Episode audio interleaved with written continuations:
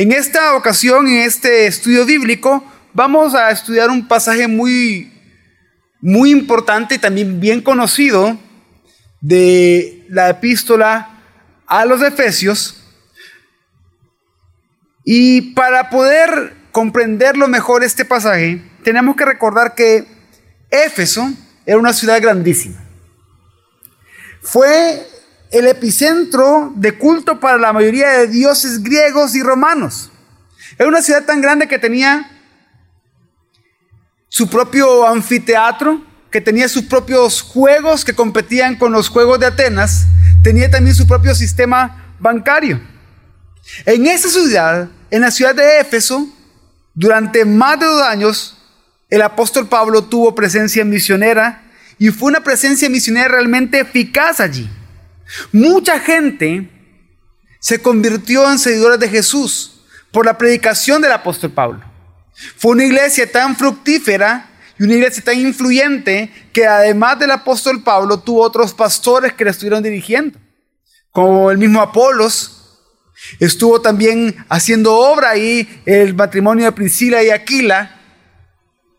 Y el mismo apóstol Juan también tuvo presencia en la iglesia de Éfeso.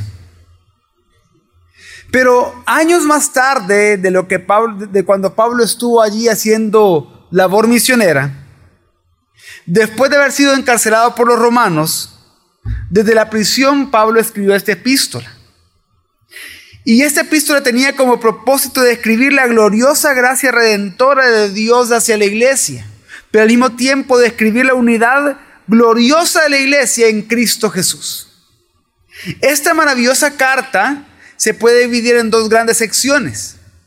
En la primera mitad, que es del capítulo 1 al 3, Pablo está explicando la historia del Evangelio en los Efesios. Cómo el Evangelio llegó a ellos, no solo cómo llegó a ellos, sino que cómo el Evangelio transformó sus vidas. Y cómo ellos tras creer en el Evangelio formaron una gran comunidad de seguidores de Jesús. De tal manera que en el capítulo 1 leemos que Pablo, después del saludo, él comienza haciendo una, una, doxología, una alabanza a la, a la gloria de Dios a la gracia de Dios manifestada en los creyentes. Luego, Pablo ora para que los efesios crezcan en sabiduría y en entendimiento para conocer mejor a Cristo, para conocer mejor su llamamiento, para conocer la riqueza de la gloria de Cristo en ellos y el poder de Dios que actuaba en ellos, que es el mismo poder que resucitó a Cristo. Después vemos en el capítulo 2 que Pablo inicia narrando la gracia que nos hizo salvos a pesar de haber sido enemigos de Dios, para después explicar que por la muerte de Cristo se formó un solo nuevo hombre, el cuerpo de Cristo, conformado por judíos y por gentiles. Después, en el tercer capítulo, Pablo habla del ministerio que él recibió un ministerio de predicar el Evangelio a los gentiles y de esa manera sacar a la luz cuál era la dispensación del misterio que por los siglos había estado escondido en Dios. Luego Pablo en ese mismo capítulo 3 vuelve a hacer otra oración y ora por los Efesios para que ellos puedan comprender el amor de Cristo y termina ese capítulo con una doxología. Y esa es la primera parte de la epístola de los Efesios. Luego la segunda parte de esta epístola, la segunda mitad de esta epístola, del capítulo 4 al capítulo 6 está unida la primera parte por la palabra, por la frase por lo tanto o por eso. Y aquí Pablo, luego de haber explicado cómo el Evangelio transformó la vida de los efesios, aquí Pablo explora cómo el Evangelio debe afectar entonces la forma en la que vivimos cada parte de nuestra vida, cada área de nuestra vida en lo personal, en la comunidad y en nuestras familias. Es por eso que en el capítulo 4 Pablo inicia hablando de la unidad del cuerpo de Cristo. Después habla de la nueva vida del cristiano y cómo debe vivirla en contraste de cómo viven los que no conocen a Cristo, en cómo viven los paganos. En el capítulo 5, Pablo sigue hablando de cómo tiene que ser el andar de los hijos de Dios, pero también habla de la relación del esposo y la esposa y luego en el capítulo 6 sigue hablando de las relaciones familiares, hablando de la relación entre padres e hijos, y termina hablando de las relaciones comunitarias, por ejemplo, en el trabajo. La relación de los amos con los siervos y de los siervos con los amos. Pero ¿por qué he hecho rápidamente todo este resumen de la epístola de los Efesios? Porque el apóstol Pablo, al acercarse al final de la epístola, recuerda a la iglesia la realidad del mal y la batalla espiritual. Y eso lo hace en el pasaje de Efesios 6, 10 al 20 que vamos a estudiar hoy. Y es que tenemos que saber que la iglesia de Éfeso se encontraba en una batalla espiritual. Una batalla en contra de las mentiras de las falsas enseñanzas. Por lo tanto, Pablo en este pasaje que vamos a estudiar hoy, en Efesios 6 del 10 al 20, Pablo escribe esa parte de la epístola para que en medio de la batalla espiritual, la iglesia de Éfeso, los miembros de la iglesia de Éfeso, eviten ser engañados por el enemigo. ¿Cómo harían esto? Al estar fortalecidos en el poder de Cristo, revestidos de la armadura de Dios y perseverantes en la oración. Por eso es que Pablo les dice que tienen que estar preparados ellos para la batalla. Por eso el título de este estudio bíblico es Fortalecidos en el Señor, preparados para la batalla. Efesios 6, versículo 10 al 12 dice lo siguiente. Por lo demás, fortaleceos en el Señor y en el poder de su fuerza revestidos con toda la armadura de Dios para que podáis estar firmes contra las insidias del diablo, porque nuestra lucha no es contra sangre y carne, sino contra principados, contra potestades, contra los poderes de este mundo de tinieblas, contra las huestes espirituales de maldad en las regiones celestiales. Entonces Pablo da una orden acá. Pablo manda que se fortalezcan en el poder del Señor. Ese mismo poder del que había hablado antes, ese mismo poder que levantó a Cristo entre los muertos y que nos hizo pasar a nosotros de muerte espiritual a la vida espiritual salvándonos por gracia. Pablo dice, en ese poder tienen que estar fortalecidos ustedes. Pero ¿cómo podemos hacer eso? ¿Cómo podemos estar fortalecidos en ese poder? Y Pablo lo dice, revestidos de la armadura de Dios, revestidos de toda la armadura de Dios para evitar ser engañados por las mentiras del enemigo. Y es que tenemos que saber que el enemigo usará métodos astutos para engañarnos. El enemigo usa métodos sutiles para hacer caer o para procurar hacer caer a los hijos de Dios. Entonces, ¿por qué debemos de ponernos toda la armadura de Dios? Porque tenemos que recordar, como el apóstol Pablo lo dice en el versículo 12, que nuestra lucha es una lucha espiritual. Y si estamos en una lucha espiritual no podemos usar armas humanas. Nuestras armas llevan un nombre, toda la armadura de Dios. ¿Por qué? Porque es Dios quien ha forjado esa armadura. Es Dios el que nos da esa armadura. En ningún instante el ser humano es capaz de usar efectivamente estas armas espirituales, esta armadura de Dios, si no es por el poder de Dios. No debemos de ignorar que estamos en una batalla, en una batalla espiritual, en una batalla que no es contra seres humanos, es una batalla espiritual y por lo tanto tenemos que estar revestidos de la armadura de Dios, como sigue diciendo los versículos 13 al 17. Por tanto, tomad toda la armadura de Dios para que podáis resistir en el día malo y habiéndolo hecho todo, estar firmes. Estad pues firmes, ceñida vuestra cintura con la verdad, revestidos con la coraza de la justicia y calzados los pies con el apresto del Evangelio de la paz, en todo, tomando el escudo de la fe con el que podréis apagar todos los dardos encendidos del maligno. Tomad también el yelmo de la salvación y la espada del Espíritu, que es la palabra de Dios. Y es que Leímos acá, acabamos de leer que necesitamos de esa armadura de Dios para resistir el día malo y permanecer firmes. Es como que Pablo estuviera diciendo a sus lectores, no permitan que el enemigo los sorprenda sin defensa. Tomen su armadura, háganlo de inmediato, sin vacilar, no pierden el tiempo, pero recuerden, tienen que tomar la armadura completa. ¿Por qué? Porque esa armadura le va a ayudar en el día malo. ¿A qué se refiere Pablo ahí con el día malo? Se refiere al día de las duras pruebas. Y es que quizás nosotros que estamos acá en este primer estudio bíblico del año, quizás no venimos pensando en el día malo. Quizás usted el día domingo que la pasó en familia, el día lunes que descansó, no estaba pensando en el día malo, no comenzó el año pensando en el día malo, no comenzó el año pensando en crisis, no comenzó el año pensando en catástrofes, no comenzó el año pensando en distintas cosas.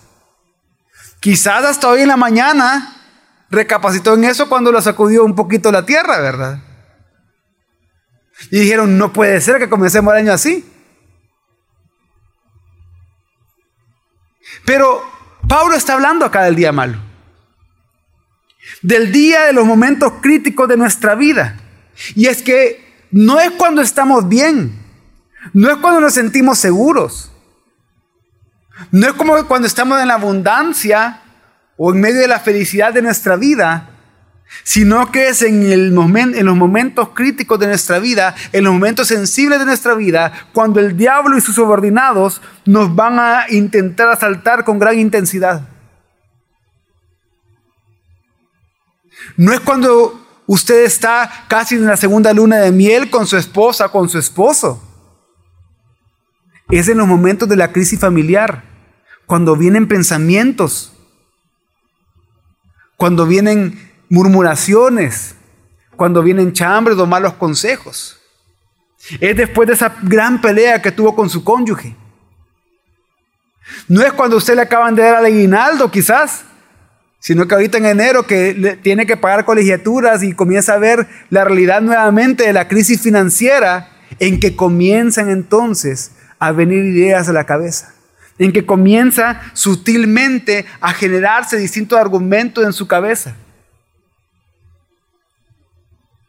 Es en medio de los problemas matrimoniales. Es cuando llega la enfermedad. Es cuando están tristes o enojados, al borde de la ira, en donde comienzan a ver distintas ideas que los pueden hacer caer. Cuando están en una tristeza profunda, en donde comienzan a dudar de la identidad en Dios y de las personas que tienen alrededor y del cuerpo de Cristo y de la palabra de Dios y la vida de la iglesia. Y piensan que todo es por gusto, que todo es vano, que todo es una tontería, que han perdido su tiempo por, por muchos años. Cuando nada parece tener sentido, cuando nada parece tener propósito, ese es el día malo.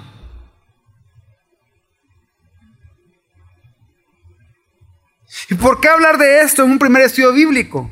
Porque no podemos ignorar que a pesar que seguramente la mayoría de nosotros pasamos una semana pasada desde el 24 al 31, quizás distraídos, descansando, celebrando, etcétera, no podemos ignorar que el día malo puede estar al acecho. O que cuando llega el día malo, mejor dicho, el enemigo estará al acecho, porque seguimos de una batalla espiritual. Y tenemos que estar listos. Porque no sabemos en los momentos en que estas crisis pueden ocurrir. Y como no sabemos en qué momento puede venir la crisis, en qué momento puede venir una catástrofe, la implicación clara es, estén preparados siempre. Tenemos que estar siempre preparados, tenemos que estar siempre listos. Y es que acá se está describiendo una armadura se está pensando quizás en un soldado. Y a los soldados aquí referidos se les describe vestidos para la batalla y preparados para lanzarse a la lucha. Se les describe eh, en una posición de defensa, pero también de ataque, defendiéndose y a la vez atacando. Deben hacer uso de toda la armadura de Dios. Y solo haciendo uso de toda la armadura de Dios es que se van a encontrar en la condición de resistir. Es decir, de contrarrestar al enemigo, de oponérsele, de rechazar sus embestidas. Pero no solo es de resistir, no solo es de defensa, no solo es de estar, que, que no me ataque. No, sino que una vez habiendo resistido, avanzar al campo enemigo para vencer y conquistar. Y quiero describir la armadura de Dios que Pablo menciona acá respondiendo diferentes preguntas. Y la primera pregunta que debemos de responder es, ¿realmente quiero luchar? ¿Realmente quiero estar en esta batalla?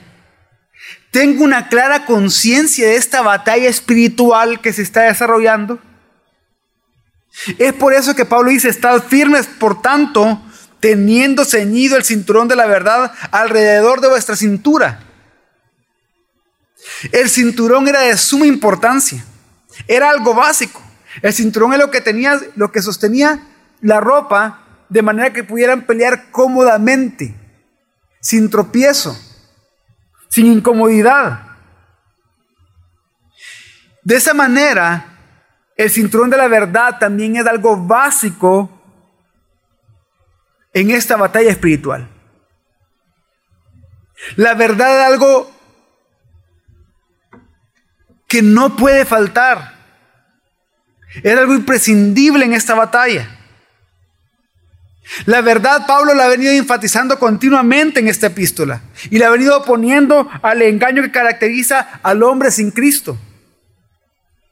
La verdad es la cualidad básica del guerrero espiritual. Y esa verdad es Cristo. Esa verdad es la palabra de Dios. Y podemos ver en toda la Biblia, en especial en el, en el Nuevo Testamento, en que de ninguna manera hay una oposición entre la verdad encarnada y la verdad escrita. Cristo es verdad y su palabra es verdad. Y Él a, nosotros como hijos nos ha dado su Espíritu Santo, que es el Espíritu de la verdad, que nos guía a toda la verdad.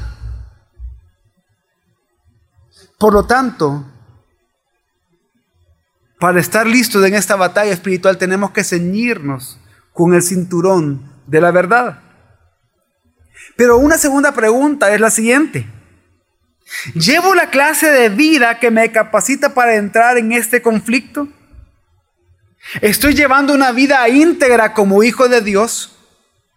¿Una vida de obediencia a Dios y a su palabra? En otras palabras, ¿me he colocado la coraza de justicia? Y es que esa coraza representa esa vida santa, esa vida de obediencia a Dios y su palabra, esa vida de integridad una vez habiendo creído en Cristo, viviendo para su gloria.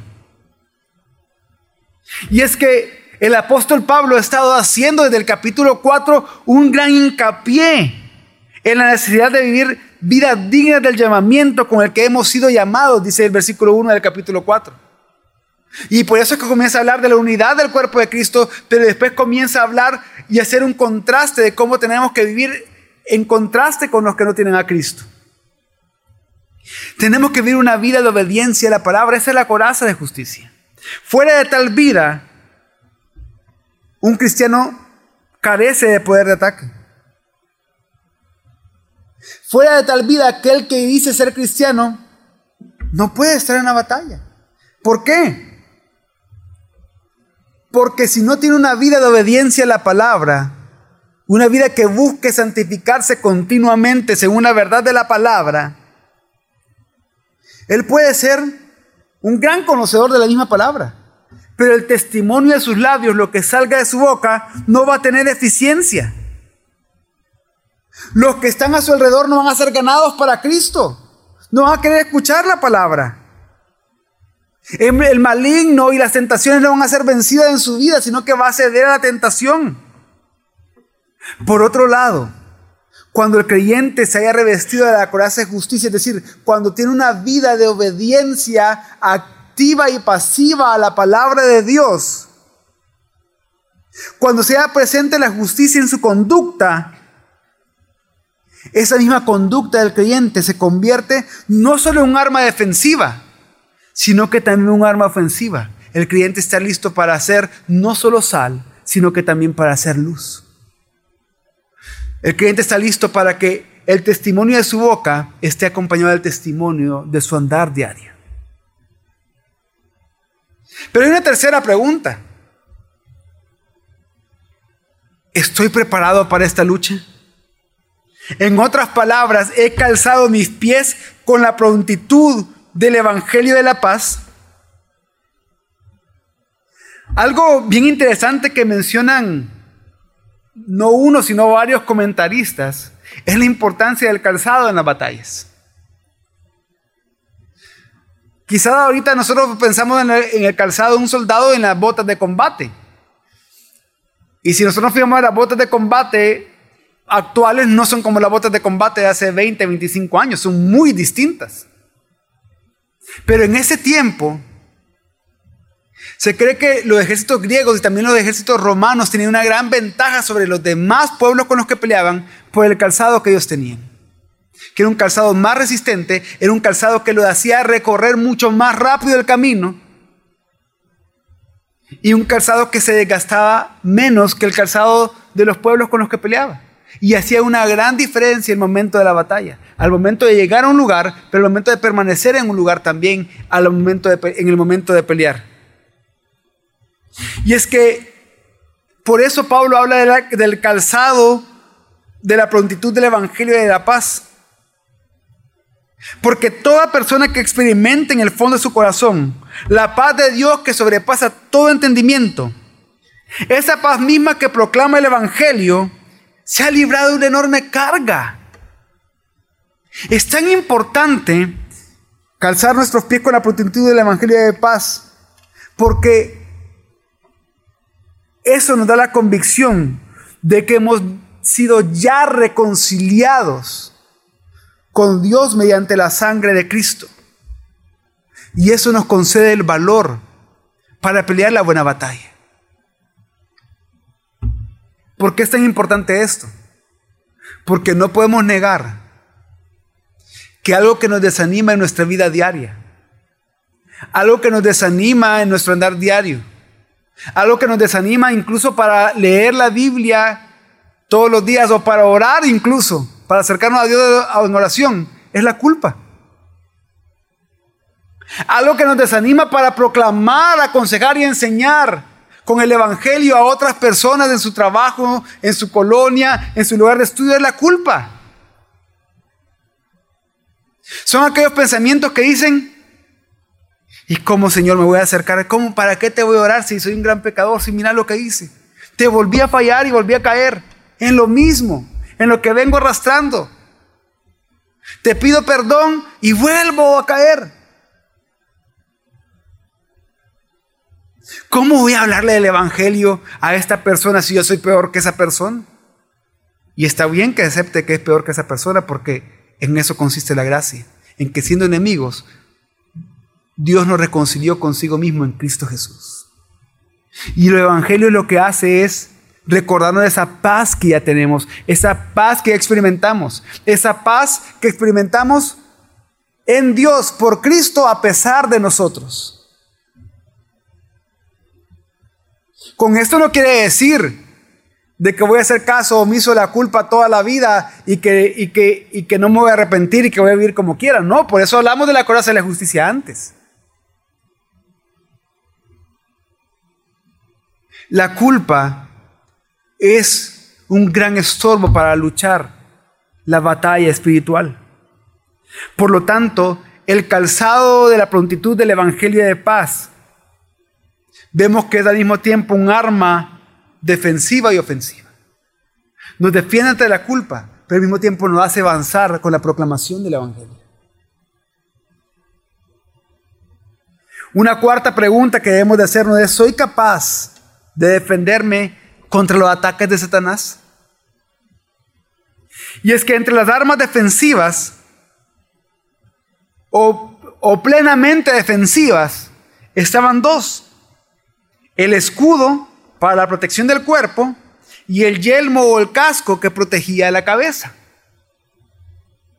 Y es que el escudo servía para protegerse de lanzas, de dardos. Y en la aljaba del diablo hay toda clase de dardos y lanzas ardientes. Pablo menciona la tribulación en otras cartas, menciona la angustia, menciona la persecución, menciona el hambre. Entre esos proyectiles ardientes de Satanás, esos dardos de, de Satanás, hay unos que encienden dudas en nuestra vida. Otros que encienden sospechas hacia las demás personas que están alrededor nuestro. Otros generan envidia o codicia o vanidad. Y es que es solamente abandonando el yo y mirando al Dios triuno, depositando toda nuestra confianza en Él. No solo con respecto a nuestra vida, sino con respecto también en el momento de nuestra muerte y por lo tanto la seguridad que tenemos de vivir una eternidad con Dios. Es confiando en su palabra, en su revelación y en su promesa, es que podemos repeler esta lluvia de dardos encendidos. Es una vida de fe. La fe es más que un arma defensiva. Como dice 1 Juan 5:4, la fe es la victoria que vence al mundo. Es un escudo que siempre tenemos que llevar la fe. La fe en quién es Cristo, en quién es Dios. La fe en su obra perfecta y consumada. La fe en sus promesas. Tenemos que vivir cada día en fe en Cristo y en su obra. Pero también menciona el yelmo de la salvación. Y es que la salvación cristiana es realmente un arma defensiva. ¿Por qué?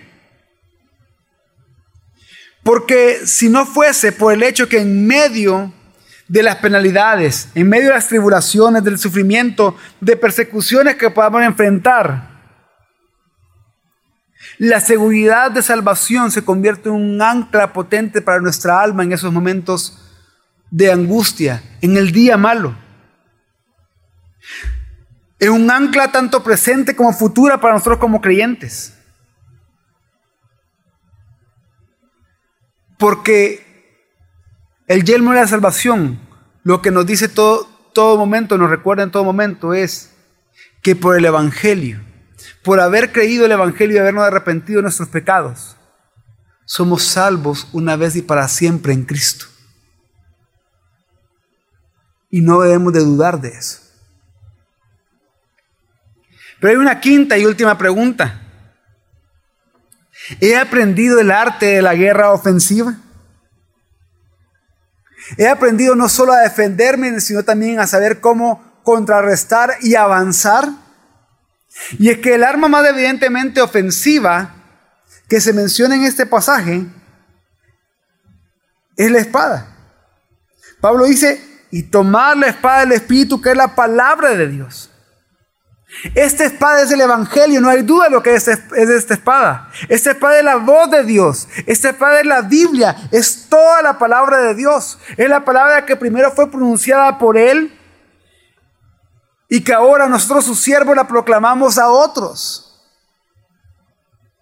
Y a esta palabra se le llama la espada del Espíritu, porque fue dada por el Espíritu de Dios.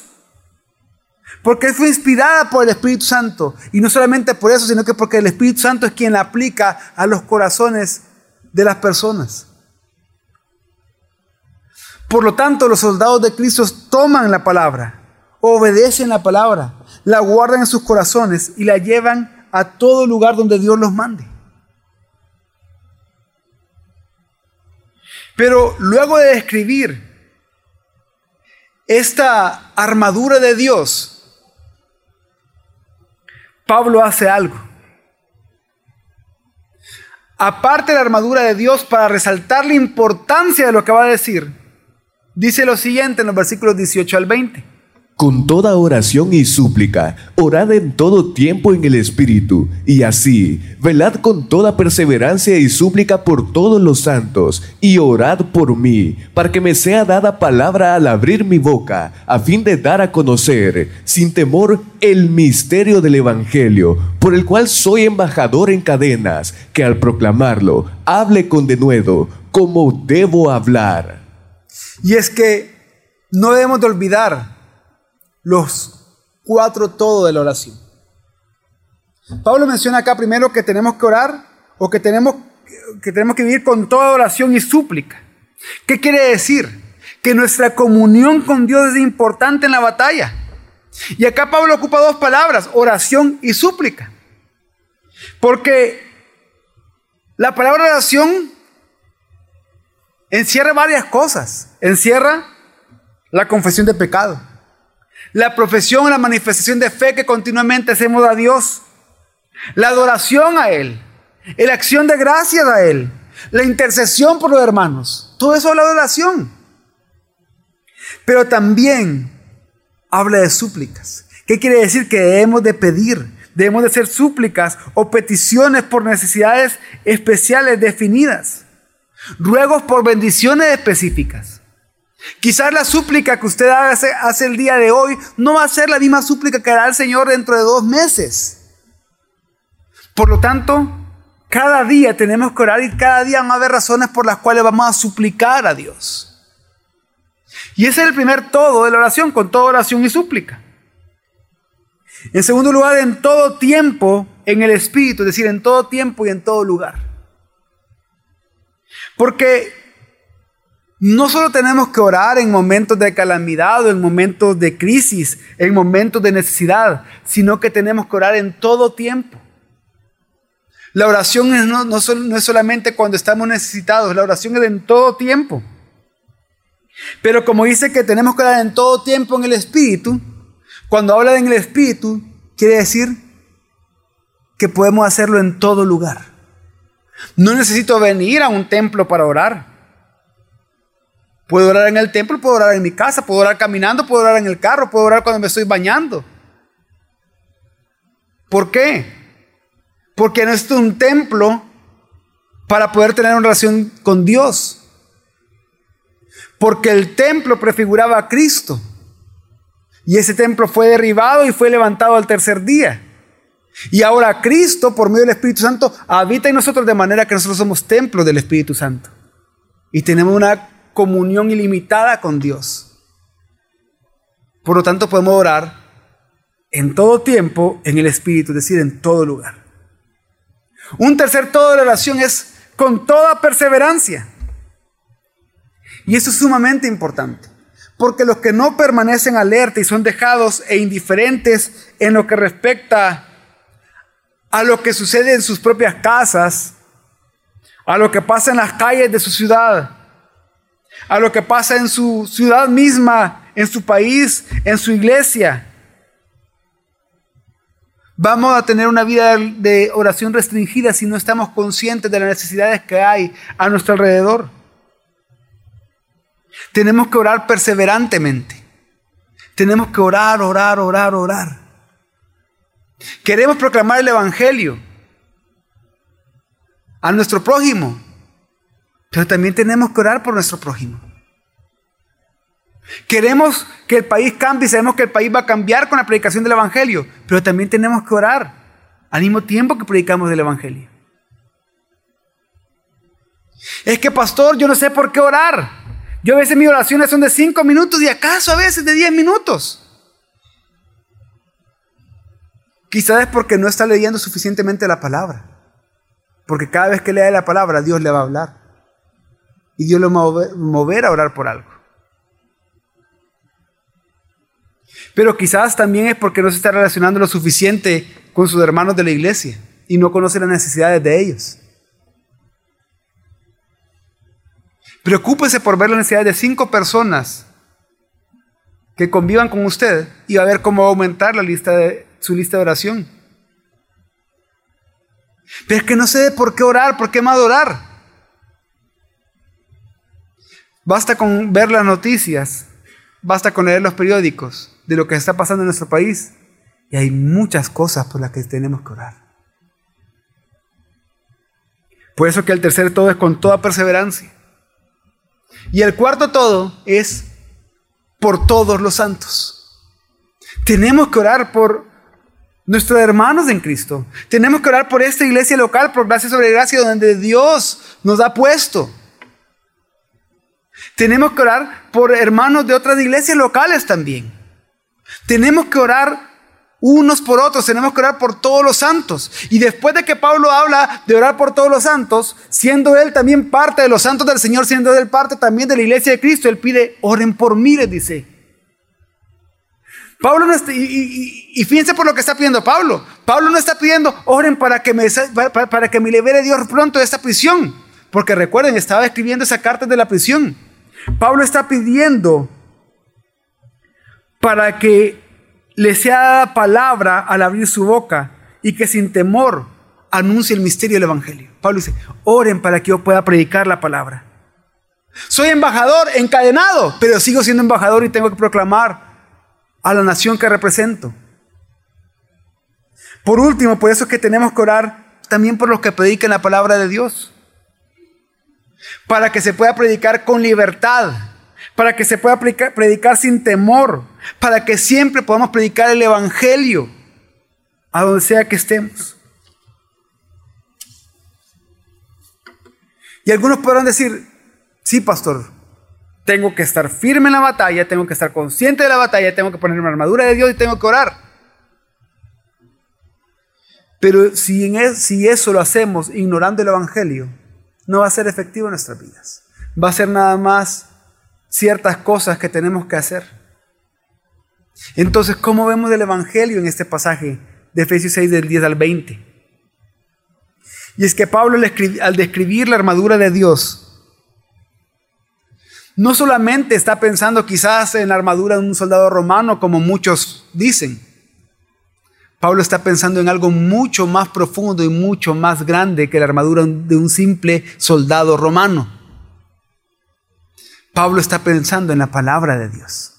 Porque Pablo al describir la armadura de Dios cita tres pasajes del Antiguo Testamento, los tres de Isaías. Isaías 11.5, Isaías 49.2 y Isaías 59.17.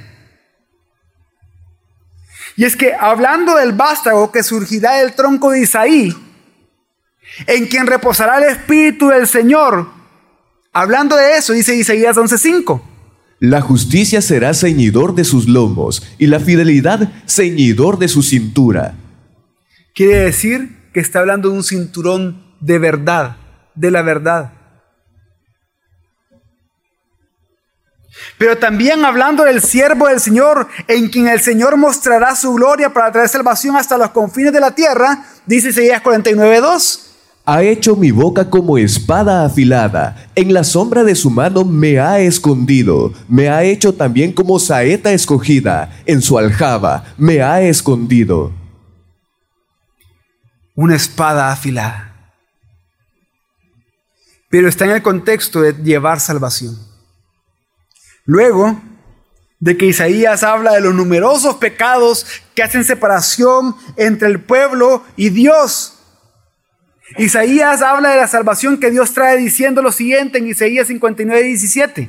Se puso la justicia como coraza y el yelmo de salvación en su cabeza. Como vestidura se puso ropas de venganza y se envolvió de celo como de un manto. Y es que en el contexto está hablando de que el brazo de Dios no se ha cortado para salvar. Y después dice, pero sus pecados están hecho, han hecho una separación entre ustedes y Dios.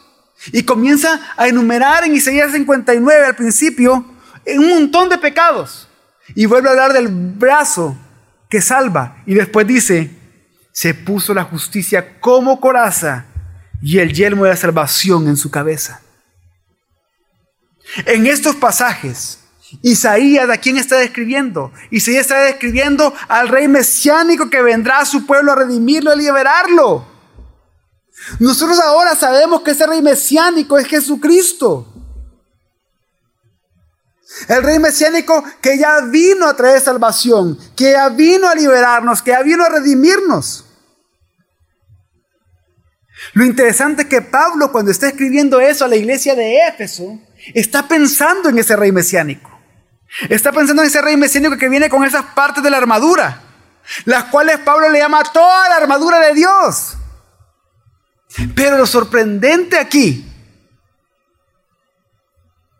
es que esa armadura, Pablo la pasa del rey mesiánico a su pueblo, al cuerpo de ese rey, del cual ese rey es la cabeza. ¿Y quién es ese cuerpo? nosotros, la iglesia. ¿Qué quiero decir con todo esto? Que esta armadura solo la podemos usar estando en Cristo. Solo los que somos hijos de Dios podemos usar esa armadura, porque es para los que somos su cuerpo. ¿Qué quiere decir esto? Que al ser revestidos de Cristo somos revestidos de esa armadura. Una vez que nosotros hemos sido llamados por esa gracia irresistible de Dios y hemos caído de rodillas delante de Él, arrepintiendo nuestros pecados y confesando que Jesús es el Mesías prometido, el Hijo de Dios que murió, resucitó, que subió al cielo y que está reinando ya y que volverá para hacer juicio a sus enemigos. Una vez que vivimos para gloria de ese Rey, entonces esa armadura no es dispuesta a nosotros. Esa armadura está a disposición de nosotros para que lo usemos no solamente como hijos del Rey, sino que como siervos del Rey que nos manda a cumplir una misión. A proclamar esta misma salvación que ese rey mesiánico ha traído a nosotros hasta los confines de la tierra. Entonces, ¿cómo luchar esta batalla por la verdad? ¿Cómo luchar en esta batalla espiritual? Solo la podemos luchar fortalecidos en el poder de Cristo revestidos con la armadura de Dios y orando perseverantemente para evitar los engaños del enemigo. Y eso trae muchas implicaciones para nosotros hoy. Primero para aquellos que no creen aún en Cristo. Estamos en una batalla espiritual. Estamos en una batalla espiritual, lo vea o no lo vea. Lo sienta o no lo sienta, lo crea o no lo crea. Pero si usted no cree en Jesucristo, si usted no es de Él, entonces usted está cegado y es parte del reino de las tinieblas. No importa la vida que haya llevado, usted es parte del otro ejército. Usted es parte del otro reino. No importa si ha vivido una vida licenciosa de excesos o una vida moralmente buena a los ojos de la sociedad. Pero tiene que saber que solo Cristo puede librarlo y rescatarlo de ese reino de las tinieblas para trasladarlo a su reino. Y es que hay muchas mentiras que puede estar creyendo hoy. El moralismo, la religiosidad, el ateísmo. Que no importa porque usted es moralmente bueno. Usted es un buen ciudadano, una buena ciudadana. Y eso tiene que bastar. O quizás pueda estar viviendo la mentira de la religiosidad. De que por cumplir deberes religiosos, usted se está garantizando su salvación, cuando la salvación solo es en Cristo. Cuando la única religión verdadera es Cristo mismo.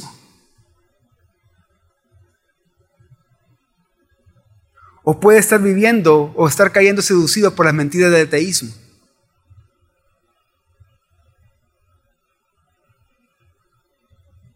Y es que ya sea que esté viviendo cualquiera de esas tres mentiras, debe arrepentirse de sus pecados y creer en Jesucristo. Creer en, el que, es, en que Él es Dios encarnado, Dios hecho hombre, que vivió una vida justa y perfecta, que nosotros no podemos vivir, y que murió la muerte que nosotros merecíamos morir pero que ni la muerte ni el pecado lo pudieron derrotar, sino que lo venció y resucitó el tercer día, y Él es rey. Y no solo eso, sino que Él ha prometido volver, y cuando vuelva, Él hará juicio en contra de todos aquellos que no creyeron en Él. Pero hay varias implicaciones también para nosotros como creyentes. Primero, no ignoren la batalla en la que nos encontramos.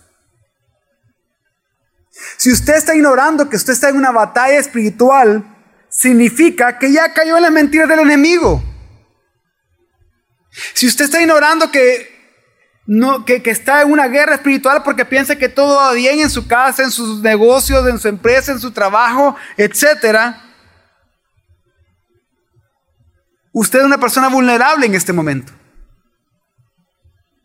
Y es que usted puede decir, no, pero pastor, Mire, mire cuánta gente hay alrededor, poquita gente. Yo soy de los pocos que vienen los estudios bíblicos. Así que yo puedo estar preparado. Y es que no se engañe. Esta batalla espiritual no se libra solamente entre los templos o edificios de la iglesia. Hay una batalla espiritual en sus hogares. Mire con lo que los hijos, sus hijos ven en sus teléfonos. Hay una batalla espiritual. Con lo que sus hijos oyen. Con quien sus hijos hablan. Hay una batalla espiritual todo el tiempo. Hay una batalla espiritual en contra de los hogares, de los matrimonios. En sus matrimonios hay batallas espirituales que usted no puede ignorar. Pero también una batalla espiritual en contra de la familia del matrimonio como Dios lo ha establecido. Hay una batalla espiritual que el mundo está librando en contra de Dios, de su palabra y de Jesucristo. Que se quieren legislar distintas cosas que van en contra de la palabra de Dios. ¿Cómo podemos decir que no hay batalla espiritual alrededor nuestro cuando en distintos países del mundo, en distintos países de Latinoamérica y El Salvador no es la excepción, se busca legislar el aborto, que el aborto sea permitido. O que se busca que sea permitido los matrimonios entre personas del mismo sexo.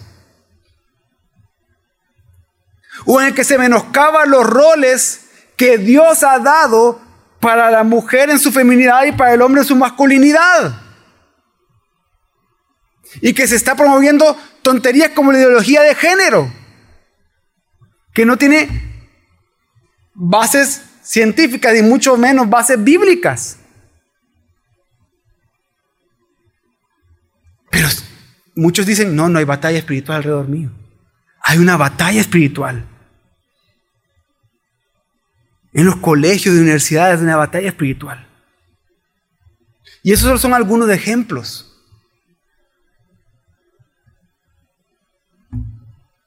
Pero una segunda implicación es que ya ustedes reconociendo que sí hay una batalla espiritual en la que ustedes parte, quiera o, quiera o no, ya habiendo reconocido que hay una batalla espiritual, entonces debe reconocer que la batalla espiritual solo se puede luchar en Cristo. Pero luchar esta batalla espiritual en Cristo requiere, como se requiere para cualquier ejército, para cualquier soldado, entrenamiento requiere preparación. Yo lo felicito a ustedes por estar acá en un culto de estudio bíblico, porque se quieren preparar, porque se están preparando. Pero también estudien formalmente la palabra de Dios. Asistan a las clases de Crece. Estudien en Semper Reformanda. Hay ocho modalidades de estudio distintas para ustedes. Matriculen a sus hijos en Vida Kids. Si no se da cuenta que sus hijos pasan alrededor de ocho horas diarias cuando están en el colegio. Entre seis a ocho horas diarias. Escuchando distintas cosas. Si no están en un colegio cristiano, pasan escuchando distintas cosas que van en contra de la palabra de Dios.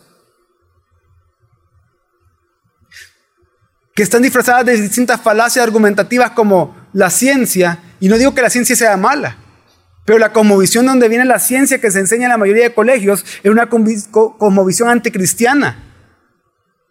Cuando la ciencia nos ayuda a comprender lo que Dios ha creado y a glorificarlo por eso. Pero pasan alrededor de seis horas en el colegio. Más las horas que pueden pasar viendo televisión, en la computadora, en sus teléfonos, tablets.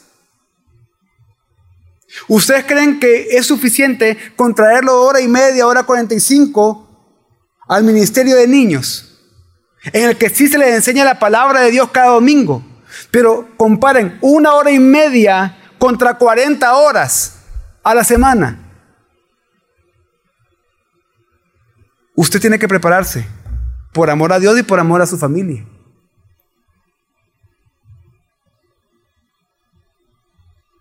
Y una vez, sabiendo que hay una batalla espiritual, una vez estando preparado y entrenado para la guerra, proclame sin temor el Evangelio. Si adquirió esa sabiduría con la que se ha preparado, imparte esa sabiduría proclame con denuedo el Evangelio.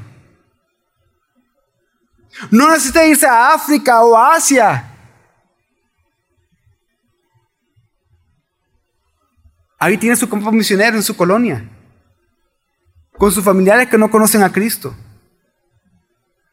en su trabajo, en su lugar de estudios, con sus clientes, con sus proveedores, en su empresa. Sea intencional para proclamar el Evangelio. Y por último, ore, ore, ore. Continuamente, perseverantemente. Ore por su hermano en Cristo. Ore por su iglesia local. Ore por las iglesias locales de San Salvador, por los pastores de esta iglesia y de otras iglesias locales que usted conozca. Ore por los siervos de Dios. Ore por su familia. Ore por los gobernantes. Ore. La Biblia nos manda a orar. No dejemos de hacerlo. Y solo así vamos a estar fortalecidos en el Señor y preparados para la batalla. Cierren sus ojos, vamos a orar.